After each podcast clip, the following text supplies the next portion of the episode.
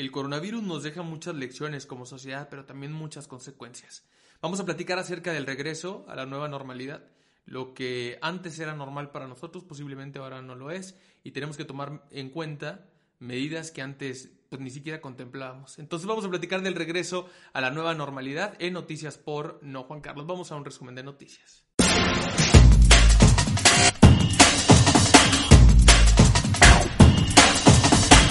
Hola, yo soy David Adrián García y te presento este resumen informativo semanal. Chocan gobernadores y presidencia por semáforo de reapertura. Este primero de junio termina la Jornada Nacional de Sana Distancia y las autoridades estatales de oposición no están de acuerdo con la forma en que manejará la reapertura paulatina el gobierno federal. La secretaria de Gobernación, Olga Sánchez Cordero, y el subsecretario de Prevención y Promoción a la Salud, Hugo López Gatel, encabezaron la reunión virtual con la Confederación Nacional de Gobernadores sobre las acciones a emprender para la reactivación de actividades económicas. Además, previo a los lineamientos generales que darán a conocer para el regreso a clases y la apertura de industrias de la construcción, automotriz y minería. Jaime Rodríguez Calderón, el Bronco, gobernador de Nuevo León, Enrique Alfaro de Jalisco y Miguel Ángel Riquelme de Coahuila fueron algunos de los mandatarios que mediante sus redes sociales defendieron las acciones que han implementado a nivel local. Y aunque la federación dicte normas generales, seguirán siendo ellos los que definan las acciones que se apliquen en sus respectivas entidades. Por otra parte, el gobierno de Aguascalientes, al mando de Martín Orozco, aseguran que desde el primero de junio permitirán el reinicio de operaciones económicas en su territorio. Justicia para Diana. Exigen esclarecer feminicidio de Universitaria de Nayarit. La investigación del feminicidio de Diana Carolina Raigosa llevó a la detención de una persona quien cayó en falsedad de declaraciones respecto a los hechos ocurridos en Tepic, Nayarit, donde fue encontrado el cuerpo de la víctima. La identidad del detenido sigue siendo desconocida con el fin de no entorpecer las indagatorias, según declaró la Fiscalía de Nayarit al medio animal político. Hasta ahora la Fiscalía del Estado mantiene tres posibles hipótesis en torno a la autoría y móvil del feminicidio del estudiante de 21 años, quien cursaba el tercer año de la carrera de Derecho en la Universidad Autónoma de Tepic. Se han recabado hasta el momento 20 testimonios respecto al caso con vecinos, el entorno familiar y amistades de la joven. De acuerdo con las indagatorias y las pruebas periciales, Diana fue asesinada entre las 7 de la mañana y el mediodía del domingo 24 de mayo en su domicilio ubicado en la colonia Morelos de Tepic. Presentan frente de oposición al presidente. Varios incluidos se deslindan. A través de una cuenta de Twitter creada desde 2019, se presentó un collage que muestra a los supuestos 48 integrantes del Frente Nacional de Oposición. Sin embargo, varios aseguran que ni siquiera saben quién encabeza el movimiento. El presidente de la Coparmex, Gustavo de se dijo respetuoso de las organizaciones, pero aclaró que él no participa en esta iniciativa. El conductor Carlos Loret de Mola se mostró en contra de haber usado su fotografía en un movimiento que desconocía su existencia y se deslindó del mismo. Por su parte, el columnista Ricardo Alemán dijo que nunca fue consultado para usar su fotografía y no sabe quién encabeza el frente. Igual forma lo hicieron el tuitero Van Pipe, el conductor Sergio Sarmiento y el actor Mauricio Martínez. Pide Sánchez Cordero a diputadas trabajar iniciativa para legalizar aborto. La titular de la Secretaría de Gobernación, Olga Sánchez Cordero, participó en un encuentro virtual sobre violencia política contra mujeres organizado por la Cámara de Diputados, en donde insistió que se debe legislar para despenalizar el aborto en todo el territorio nacional. De acuerdo con el diario Reforma, la primera secretaria de Gobernación en la historia del país exhortó a las participantes del foro a revisar y modificar toda la legislación mexicana que implique una desigualdad y una violencia en contra de las mujeres. También agregó, lo más importante es que se erradique la violencia y la criminalización de las mujeres que por cualquier razón, inclusive natural o voluntaria, hayan decidido interrumpir su embarazo dentro de las 12 semanas, y señaló que todavía existen muchos casos donde la mujer queda en la indefensión ante la ley. No te olvides de seguirme en Twitter, arroba davidadriangm, y escuchar el resumen informativo diario en Spotify. Búscanos como Cápsula Noticias, también en Twitter y en Facebook. Yo soy David Adrián García, continúa escuchando noticias por No Juan Carlos.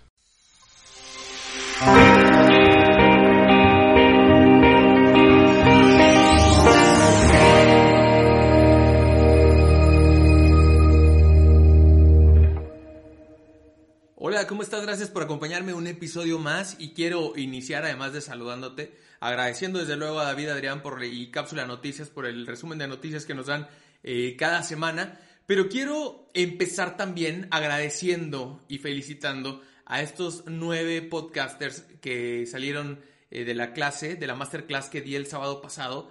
Creo que van a salir con mucho que tienen que decir, tienen mucho que comunicar y lo van a poder hacer de una forma muy eficiente y seguramente los voy a estar escuchando y los voy a compartir para que ustedes también los escuchen, que salieron con todas las herramientas para poder decir eso que tantas ganas tienen que decir. Esta primera generación de masterclass que di, que de la que estoy muy muy orgulloso y que te invito a que participes en la segunda edición, que voy a hacer por ahí de junio julio si te quedaste con las ganas de haber entrado. Recuerda que es una masterclass donde aprendes todo desde cero hasta cómo publicar tu podcast. Es basado en mi experiencia personal y espero que les haya gustado, así que les mando un muy fuerte saludo a Ana, Ana Laura, Armando, a Brenda, Gris, Raúl, Ricardo y Sandra que me estuvieron acompañando en esta clase. Un saludote para ustedes y los voy a estar escuchando, así que tienen tarea, ya saben, de publicar su próximo podcast. Y bueno, vamos a entrar con el tema del día de hoy, que es un tema que me interesa muchísimo y que quiero platicar con ustedes. El día de hoy no tenemos eh, invitado, ¿por qué? Porque lo escogí yo para poder platicarte de esto, hacer un análisis respecto a esto de lo que estamos hablando todo. Los últimos episodios de alguna u otra forma ha salido al tema y hemos tenido que hablar del COVID, pero es algo innegable, es algo que no nos podemos brincar porque desde luego forma parte de nuestra realidad actual, pero el problema específicamente es que sabemos y hemos escuchado que el coronavirus llegó para quedarse. Hace a lo mejor algunos meses pensamos que iba a ser algo pasajero, algo temporal que guardándonos en casa iba a terminar de alguna u otra forma. Sin embargo, hoy entendemos que llegó para quedarse, que las medidas que tomamos, estas medidas que nos han enseñado van a ser parte de nuestra vida cotidiana, por lo menos hasta que se encuentre una vacuna o un tratamiento efectivo contra esta enfermedad. Es decir, muchas de las costumbres que teníamos, que se vieron por algún momento suspendidas, son costumbres y son formas que vamos a tener que llevar en adelante nuestras vidas. Formas de cómo concibíamos la vida cotidiana, pues van a tener que cambiar. ¿Sí? Bueno, pues el reabrir actividades, por ejemplo, es uno de estos casos tras la cuarentena por el COVID-19, pues va a traer algunas medidas sociales que serán entendidas como la nueva normalidad. Algunas no son nuevas, efectivamente, porque pues, ya las hemos estado usando, pero otras cambian lo que conocemos el esquema de cómo concebíamos y entendíamos nuestro modo de vivir cotidiano. Independientemente de que ya se levanten las medidas de la sana distancia y que se use el famoso semáforo para la vuelta a la normalidad, los municipios de la esperanza y todo esto de lo que nos han hablado las autoridades federales y las autoridades estatales, hay que hacer mucho hincapié en esto. Hasta que no haya una vacuna que sea eficiente, que sea bien probada, hasta entonces esto pues no se va a acabar, simplemente eso hay que tenerlo bien claro. Aquí hay algo eh, que me gustó muchísimo, que dice el doctor eh, Michel Martínez, quien es líder de la Universidad de Vigilancia Epidemiológica, dice que la vida como la teníamos no va a regresar hasta que tengamos el tratamiento altamente eficaz o una vacuna que brinde protección en el 90% y al 90% de la población, así lo dijo este doctor que es de la Unidad de Vigilancia Epidemiológica. Bueno, pues hay que ir adaptándonos nosotros a esta nueva realidad. Es un hecho que no se puede abrir todo de golpe, eso nos lo han explicado que hay que mantener las medidas de distanciamiento social a pesar de que la jornada de Susana distancia termine, hay que seguir conservando estas medidas y que los negocios no esenciales van a tener todavía que aguantar, así lo dijo también parte este doctor. Sobre la llamada inmunidad de rebaño, que también la hemos escuchado incluso en el audio este que, que no sabemos si es real o si es falso, ojalá sea falso, que donde invitan a una fiesta de contagio para lograr la eh, famosa inmunidad de rebaño que se supone que se ha dicho por autoridades mundiales este, de salud. Pues al respecto, el doctor Martínez descartó que sea una medida en el corto plazo, ya que es algo que naturalmente toma alrededor de dos años. Entonces, por lo pronto lo podemos descartar. Bueno, vámonos paso a paso a entender cómo será nuestra nueva realidad. Yo quise ponerle a este título, a este, este podcast, la nueva anormalidad. ¿Por qué? Porque es algo que para nosotros no era normal. Todas estas cosas que no podemos abrazar, no podemos tocarnos, no podemos darnos la mano, tenemos que traer cubrebocas. Yo sigo viendo una resistencia a la gente a traer cubrebocas. No sé ustedes, pero el 90% de la gente que yo veo lo trae o en el cuello, o en la oreja, o lo andan paseando nada más, porque en realidad hay una resistencia a entender que la vida cambió, que nuestra forma de relacionarnos con los demás cambió. Y esta resistencia, pues efectivamente, es más, el simple hecho de las filas para comprar la cerveza el, simple hecho de que se abarrotan los supermercados, el simple hecho de que la gente está tomando desde hace algunas semanas la vida como de manera completamente normal, saliendo a la calle pasearse con grupos de personas, las fiestas que se siguen haciendo, las carnes asadas, etcétera. Eso pues nos habla de una resistencia a vivir una nueva normalidad, pero ¿cómo la vamos a tener que vivir? ¿Cuál es la realidad a la que nos enfrentamos? Vamos a platicar de algunos de estos ejemplos.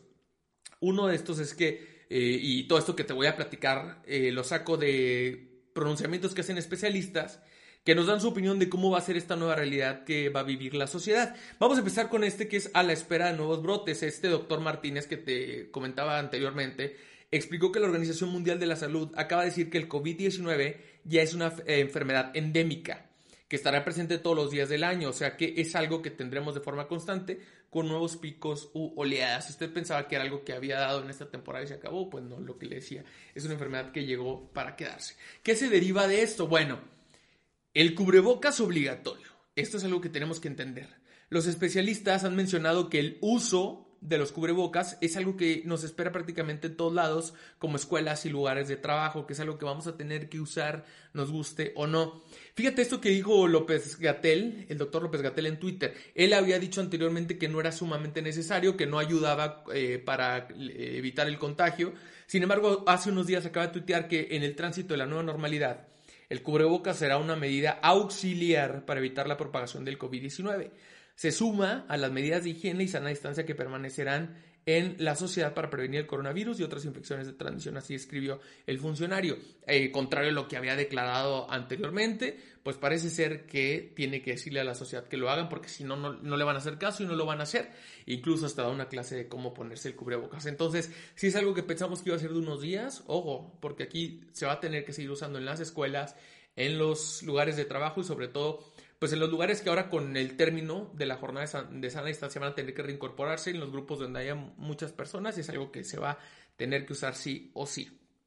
Otra de, las, de los puntos que tenemos que considerar es que si creemos que esto de las clases en línea fue algo temporal, pues no necesariamente. Algunas clases en línea van a seguir. Aquí el doctor Martínez también señaló que las escuelas deberán seguir en línea como preparatorias de universidades, ya que considera muy pronto que el regreso de clases sea en agosto o septiembre, como lo han dicho las autoridades eh, educativas. En caso de clases presenciales, dijo que se puede ver lo que hicieron en otros lugares del mundo. A lo mejor veremos formato como en Taiwán, en el que cada pupitre, no sé si usted pudo verlo, tenía una división con acrílico y cada hora se le deje el antibacterial a los alumnos y todos con cubrebocas. Ojalá esta fuera una realidad en México donde pues las escuelas están en estado muy precario. Lo veíamos la semana pasada cuando platicábamos eh, con eh, esta asociación de mexicanos primero, con este investigador que decía, bueno, hay muchas escuelas que no tienen acceso, muchas ciudades, perdón, muchos pueblos que no tienen acceso a internet, cómo van a tomar las clases virtuales, muchas escuelas que no cuentan con las condiciones básicas. Imagínate tú que puedan poner estos acrílicos como lo hicieron en Taiwán o que puedan aislar a los alumnos, que les puedan estar dando gel antibacterial, pues es, es un poco utópico. Sin embargo, ojalá en algunas escuelas que tengan los, eh, la posibilidad se haga si es que los hacen regresar de forma presencial. Definitivamente, las clases, eso es un hecho, no van a ser como las que teníamos antes. Aquí habrá que revisar y analizar los cambios necesarios a nuestro sistema educativo también, porque nuestro sistema educativo se va a tener que adaptar a esta nueva realidad, no a la nueva realidad al sistema educativo, porque si algo pudimos ver es que esta contingencia expuso un poco o mucho de las deficiencias de nuestro sistema educativo. Otro, relacionado con el anterior, pues el home office o las oficinas adaptadas. Otras medidas generalizadas para los trabajos es optar por el home office siempre que sea posible, es decir, si puede ser un día a la semana o dos días a la semana, también es una muy buena idea. Como por ejemplo esto que has escuchado tú en la Ciudad de México del Hoy no circula. Es algo que también tal vez se puede hacer en las escuelas y en los trabajos. O sea, no tienes que venir todos los días a trabajar, puedes escoger a lo mejor dos días. Esto para rotar al personal y evitar que se reúna tanto personal en una misma oficina, ¿no? En caso de las oficinas, por ejemplo, deberán asegurar una sana distancia entre empleados y proveer de insumos de higiene como geles y cubrebocas. También se podrían plantear adecuaciones como barreras de material transparente o en los horarios, horarios de los empleados, lo que te mencionaba anteriormente, que se haga ahí un ajuste, un calendario de qué tan obligado es que vengas a trabajar. Y si me estaba funcionando el esquema de teletrabajo, pues entonces tal vez podemos conseguir con eso. Eh, ahí está el capítulo de de home office en tiempos del COVID que platiqué con mis amigos de Alegra, donde ellos trabajan en todas partes del mundo y todos desde su casa. Entonces, bueno, es un método que a lo mejor vino y nos enseñó que es posible trabajar así y que no tiene una relación directa con que la gente no sea productiva. Entonces, ojo con eso. Otro pues, son los filtros de acceso, que también lo hemos visto en muchos lugares. Estos filtros con termómetros para detectar a alguien con fiebre que van a ser más comunes para restringir el paso de personas. Entonces, pues es algo que antes no sucedía cuando llegaste a algún lugar y te tuvieron que tomar la temperatura para ver si podías entrar o no? Esto no se usaba. Incluso aunque trajeras temperatura, pues podías entrar. Pero ahora es algo lo que pues vamos a ver que se va a usar eh, pues ahora más que nunca. Cuando se detecte una persona, se evitará su ingreso al lugar y se le recomendará que vayan a un médico. También señalan los especialistas. Bueno, Sobre los eventos masivos, estos doctores dijeron que en un punto crucial para reducir la propagación de la enfermedad es evitar conglomerar gente en espacios reducidos. Eso ya lo hemos escuchado y nos lo han dicho y nos lo han dicho y nos lo han dicho y parece ser que nos ha valido porque siguen haciendo fiestas y siguen haciendo bautizos y siguen haciendo pedidas de matrimonio y etcétera. Bueno, cosas de antes. ¿Van a haber festivales de música? ¿Conciertos masivos? Ponte a pensar en qué va a pasar con eso, ¿no? Pues lo más importante es que no, o lo más probable es que no. Al menos no en este año ni en el siguiente, podemos pensar. Vamos a echar un vistazo, hablando de esto, a los sectores de la economía que no volverán a funcionar plenamente, así sea que las cosas recobren cierta normalidad. Son sectores que la están sufriendo, que están batallando, mientras que por otro lado y de forma incongruente la ejecución de ciertos proyectos, como el de Dos Bocas, como el de Santa Lucía, como el llamado Tren Maya, no se han interrumpido, mientras que hay sectores de la población que lo están sufriendo y que lo están batallando. ¿Alguien se imagina, por ejemplo, aquí pondría esta pregunta, que se vaya a celebrar próximamente un gran concierto, no sé, un concierto, digámoslo, en el Auditorio Nacional, con un grupo de moda o con un cantante pues muy popular. Y no serán solamente los propios artistas quienes van a ver directamente afectados, ojalá fueran solamente ellos, sino todo lo que gira en torno a una presentación, la disposición del escenario, la renta de equipos de sonido, la iluminación, empleos, es decir, todo lo que tenga trabajo que tenga relación con los espectáculos. Entonces, imagínate tú las pérdidas en este grupo de economía, así lo revela, perdón, una publicación que hace Milenio y que les voy a compartir también para que tengan oportunidad de leerla. Se espera también que las grandes empresas cerveceras vuelvan a operar y entonces que México recupere su puesto como primer exportador en la bebida que más se consume en el mundo. Esto de la cerveza que tanto conflicto y tanto caos ha causado en nuestra sociedad. De la misma manera podemos entender que los locales en los que se consumen tradicionalmente pues las bebidas alcohólicas como bares y antros, mientras no exista una solución para esta epidemia, pues van a tener que verse obligados a seguir guardando la obligada distancia con los demás en los lugares eh, para ver para tomar bebidas alcohólicas que como no son lugares indispensables yo creo que van a ser de los últimos en abrir. Y no nada más los bares y antros sino también pues, los restaurantes los estadios los gimnasios todos los lugares donde se ah, donde hay mucha aglomeración. Aquí hay que ver también que habrá una separación por ejemplo en el caso de restaurantes y bares que van a tener que reducir su porcentaje a la mitad.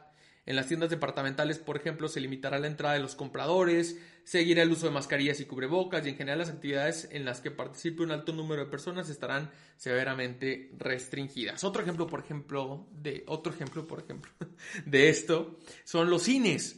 ¿No? Todos nos morimos de ganas por ir al cine, claro. Pues ante el anuncio de que los cines van a reabrir en México, que efectivamente ya se dijo, pues van a tener que tomar unas medidas especiales como dejar suficientemente espacio entre las personas, ¿no? Lo correcto pues es que haya tres espacios entre la gente o la pareja en una misma fila y que haya una hilera vacía atrás. A este grado va a cambiar en cosas tan sencillas que podemos entender como estas, ¿no? Otras, por ejemplo, son las misas o reuniones religiosas.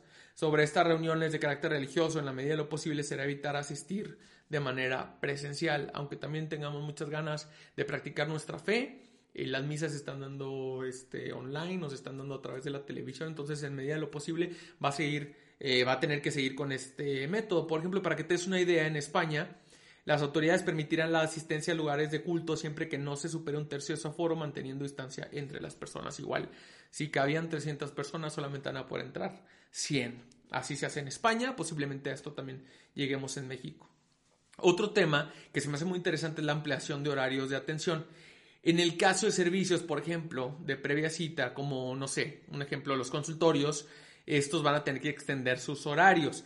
Si antes la atención, por ejemplo, era de 2 a 5 de la tarde, ahora van a tener que hacerlo de 11 de la mañana a 7 de la tarde para evitar conglomerar a gente en el mismo espacio. Entonces, que los negocios o quienes brindan un servicio que es a través de citas, pues que abran eh, sus horarios para que se puedan este, esparcir más ¿no? en la atención de la gente. Bueno, vuelvo al tema nada más antes de lo de los restaurantes. Que si bien es cierto, pues algunos restaurantes no cerraron, no solamente atendían para llevar o a domicilio, ahora van a tener que eh, tomar algunas medidas. Y quise regresar porque leí este artículo de, me parece que era del Universal, donde pues los restaurantes operarán al 30% de su capacidad en la nueva normalidad, así lo dicen, que las reservaciones y mayores protocolos sanitarios, parte de la nueva normalidad, los negocios deben enfrentar pasivos que acumularon durante el confinamiento. Esto es una realidad. Imagínese usted que antes de ir a un restaurante, cita este, este artículo del Universal, hará su reservación, elegirá su menú con anticipación y al llegar a la mitad o 70% menos de mesas que como acostumbraba ver antes de la crisis por el COVID-19. La reapertura de restaurantes conllevará una serie de protocolos sanitarios como separación con acrílicos o plásticos, toma de temperatura antes de entrar, los meseros llevarán caretas y tapabocas y recibirá un menú desechable que también verá en un pizarrón o se descargará en códigos QR. Esto es bien, bien importante. Ahora, imagínense lo que va a representar para el sector de los restaurantes, de la alimentación, pues tener que invertir, aparte de todo lo que han perdido, tener que invertir en medidas de seguridad, pero pues no les va a quedar de otra. El tema de, lo de los menús también, que son de posible, de alto, más bien, alto riesgo de contagio. No habrá mesas montadas como se hacía, los manteles cubiertos, tazas y vasos y copas se pondrán hasta que llegue el comensal y desaparecerán floreros, aleros y salseras a menos que requiera algo el cliente. Así lo dijo el presidente de directores de cadenas restaurantes de México, Germán González. Se evitarán las filas para asignar mesas, ya que se pedirá que en el sitio de espera solo permanezca una persona. En el caso de cafeterías que tienen gabinetes con acrílico de separación, servirán como barreras físicas, pero hay locales que deberán quitar mesas. Imagínense, todo, no nos imaginábamos que todo esto iba a pasar, que todo esto tenía que cambiar. Ahora vamos a hablar de los establecimientos en general. Para estos lugares, como supermercados o bancos, los especialistas recomiendan llevar siempre cubrebocas y gel antibacterial y limitar el acceso de personas al 30% de la capacidad para que se pueda respetar la sana distancia. Así con tan solo algunas de las muchas cosas que van a tener que cambiar y con las que nos vamos a tener que adaptar a vivir en una nueva realidad. Algunos especialistas han advertido sobre la probabilidad de que nunca se encuentre una vacuna para combatir el SARS-CoV-2 eh, sería pues una auténtica maldición que nos condenaría desde luego a todos a estar viviendo eh, con estas restricciones que estamos sobrellevando en estos momentos y que como te decía al principio pues pensamos que iba a ser algo temporal, algo eventual, pero que desafortunadamente han llegado para quedarse y para ser parte de nuestras vidas. Entonces es bien importante que hagamos conciencia, sobre todo porque sé que hay muchos que estuvieron en su casa guardando la cuarentena y pensamos que en algún momento se iba a terminar y que bueno, pues ya vamos a regresar a la vida como la concebíamos antes. Sin embargo, nos va a llevar un tiempo y esto es importante que hagamos conciencia y sobre todo que seamos responsables de que un tiempo por lo menos las cosas van a cambiar y que nos vamos a tener que adaptar nosotros a una situación que no planeamos, a una situación que no fue descuido nuestro, sino que simplemente sucedió y de la cual pues todos estamos involucrados y que solamente con el trabajo unido de la sociedad, de quienes dan servicios,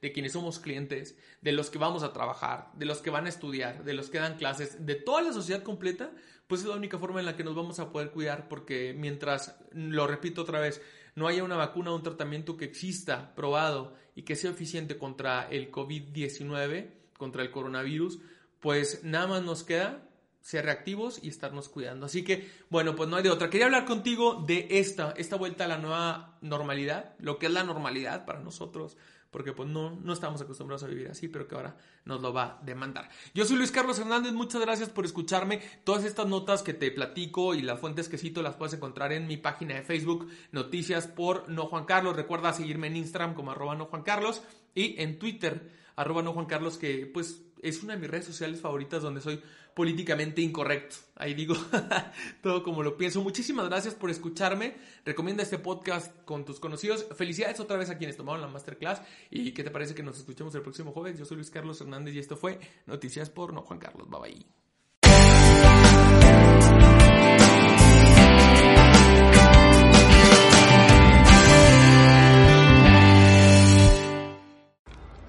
Hola a todos y a todos esta noche de jueves en Noticias por No Juan Carlos y también a quienes nos escuchan en el futuro en la versión de podcast.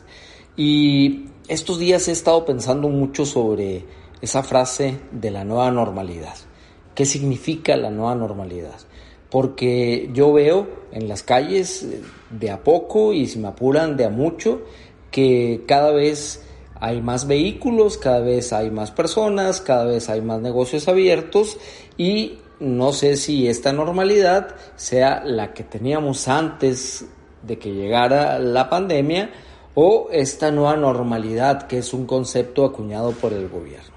Creo que esto se debe en gran medida a lo laxo que ha sido el gobierno de la República en la coordinación con los gobiernos estatales vemos informaciones por parte del gobierno federal y luego vemos informaciones eh, cruzadas o encontradas por parte del gobierno del estado de Chihuahua en el caso concreto.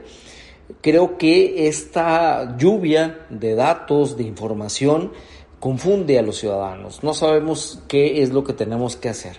Creo que la situación económica también ha obligado a que la gente salga a las calles, que salga a sus empleos, a sus autoempleos, a buscar por la vida, porque o se mueren de coronavirus o se mueren de hambre. Y no lo digo de forma exagerada, creo que esto es una realidad que todos debemos reconocer.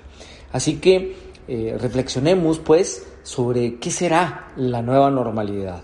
¿Existirá o no existirá? No lo sabemos. No sabemos si en un futuro nuestros hábitos, nuestras costumbres van a modificarse, si la distancia social va a permanecer o si al cabo de unos cuantos meses eh, todo va a ser igual, nos saludaremos de abrazo, de beso, conviviremos y todo volverá a ser como antes. Pienso yo que el ejemplo importante de Estados Unidos debe considerarse. La primera economía del mundo y el país donde más muertos han existido por eh, este virus eh, levanta ya su economía. Creo que comprenden que eh, debe desarrollarse una vacuna que combata el virus y que nuestro cuerpo debe de adaptarse para poder combatirlo y para poder rechazar el COVID-19. Así que, ¿qué opinan ustedes? ¿Cuál es la nueva normalidad? ¿Será que existe o será un mito?